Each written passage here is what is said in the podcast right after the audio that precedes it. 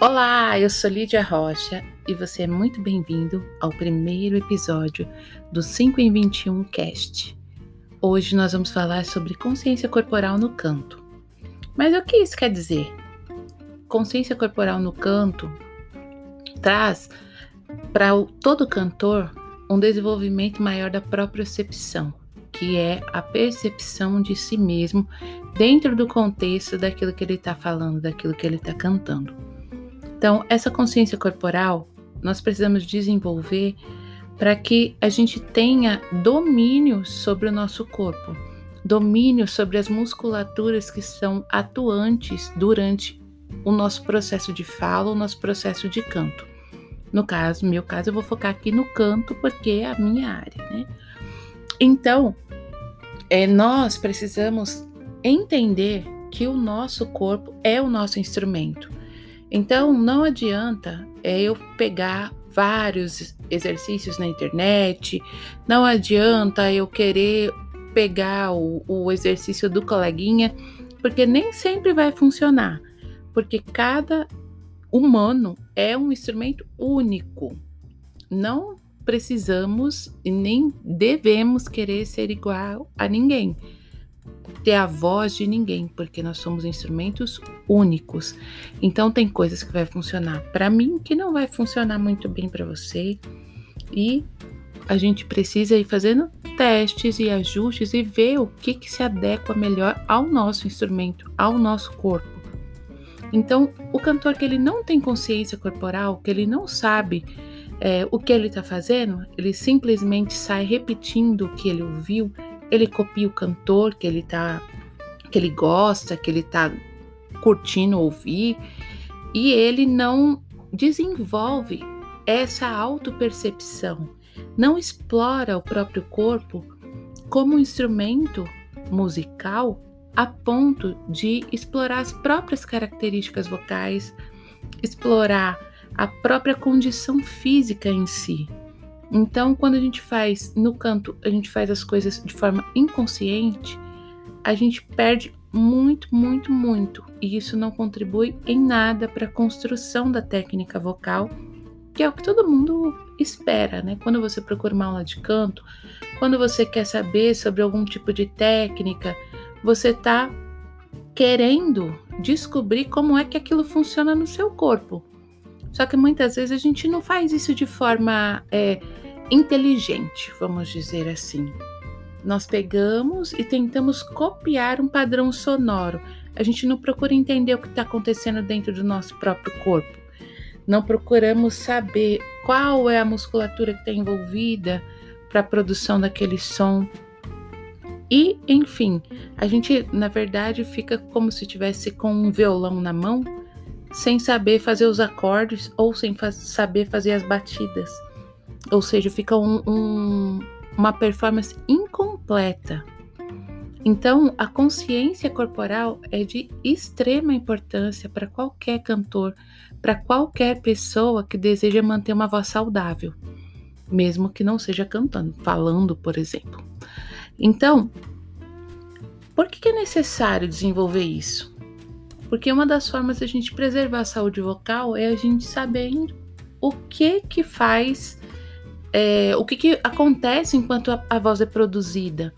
Assim, se eu, eu, sabendo, tendo consciência disso, eu não vou ter uma sobrecarga muscular, eu não vou, vou, ter um abuso vocal, porque eu vou saber os meus limites, eu vou saber o que, que eu preciso usar no meu corpo para que isso aconteça de forma saudável. E quando alguma coisa não estiver acontecendo conforme os padrões, eu também vou perceber, porque eu desenvolvi essa consciência. Eu mapeei o meu corpo, eu senti cada movimento, cada, cada é, envolvimento muscular, dependendo do que eu tô cantando, dependendo do que eu tô falando. Então, ah, legal, mas como é que eu vou desenvolver isso se eu não tenho percepção nenhuma. Para mim é abre a boca e sai o som. Uma forma da gente desenvolver essa autopercepção é nós nos observarmos. Essa é primeira coisa é a gente parar e se observar. O que acontece quando eu falo? que, que acontece quando eu falo mais alto, quando eu grito? Qual a sensação que eu tenho? Essas sensações elas vão nos ajudar a desenvolver essa propriocepção, que é o que a gente chama essa percepção de si mesmo. Um outro aliado que nós podemos ter é o espelho. Nossa, mas o espelho? Sim, o espelho. É, temos, nós temos muita, muitos vícios, muitas coisas que nós fazemos e nós não percebemos porque já faz, já está no nosso cotidiano, já está inserido nas nossas memórias musculares predominantes, então a gente não percebe. Então, por exemplo, uma má postura. Se eu estou na frente do espelho, eu vou perceber que eu estou numa postura errada. Se eu não estou, eu vou fazer daquele mesmo jeito e não vou conseguir. E o nosso corpo ele trabalha por compensações, por exemplo, se eu tenho uma postura relaxada, a minha respiração certamente vai ser mais curta, porque eu estou prendendo a musculatura que está envolvida na respiração. Então, o espelho é de muita ajuda. Se eu tenho um pescoço levantado ou muito abaixado para fazer as emissões, o espelho vai me ajudar a ver isso. Se a minha boca é muito fechada, minha mandíbula é travada, ou a minha articulação é exagerada, que são coisas que interferem diretamente no resultado final da voz, o espelho vai mostrar isso. Todo bom cantor, ele tem um bom ouvido, ele é um bom é, escutador. eu falo, eu falo essa expressão brincando, mas é porque há a diferença entre ouvir e escutar. O ouvir é mais essa parte que, assim, você tá ouvindo aí o que eu tô falando. Mas o escutar é com atenção, é uma, uma atenção especial. Então, quando nós aprendemos a escutar, a nossa própria voz, nós somos capazes de perceber onde são os pontos que precisam ser alterados para que a minha voz fique melhor. Então, um recurso excelente para fazer isso é a gravação de áudio, gravação de áudio e de vídeo também. Você gravar você cantando, você vai ter uma, uma outra noção sobre a própria voz.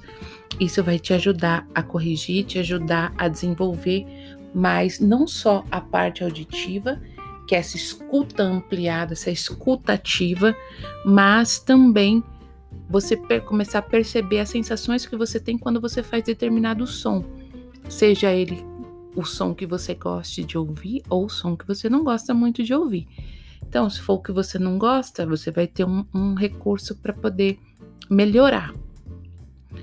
Então, tudo isso que eu tô falando tem uma influência muito, muito grande e direta no canto, porque é a falta dessa percepção, a falta dessa consciência corporal, ela é muito é, des, desestrutura demais a construção da técnica vocal em si e o resultado sonoro é sempre comprometido e trazendo prejuízos até vocais, dependendo do grau de ausência de consciência corporal.